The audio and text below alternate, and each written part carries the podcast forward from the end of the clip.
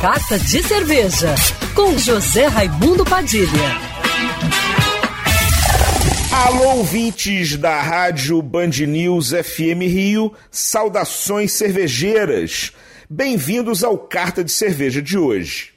Nesse domingo, dia 5 de junho, faz 10 anos que os cervejeiros artesanais aqui do Brasil começaram a comemorar essa data como o Dia da Cerveja Brasileira.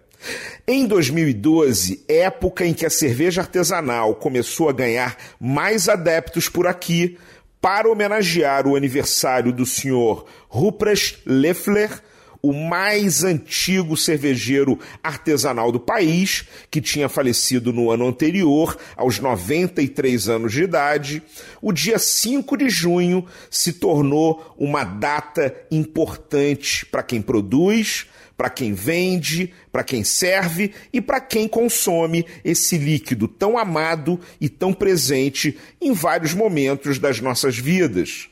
O número de fábricas de cerveja e do registro de novas cervejas crescem a cada ano, multiplicando por 10 ou mais os números de 10 anos atrás.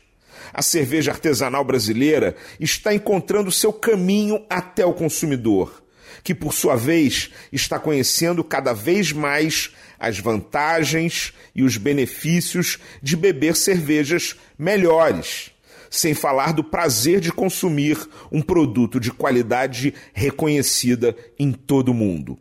Encha sua taça com a sua cerveja favorita e vamos erguer um brinde ao dia 5 de junho, o Dia da Cerveja Brasileira. Saudações cervejeiras e para me seguir no Instagram, você já sabe, arroba Padilha Sommelier. Quer ouvir essa coluna novamente? É só procurar nas plataformas de streaming de áudio. Conheça mais dos podcasts da Band News FM Rio.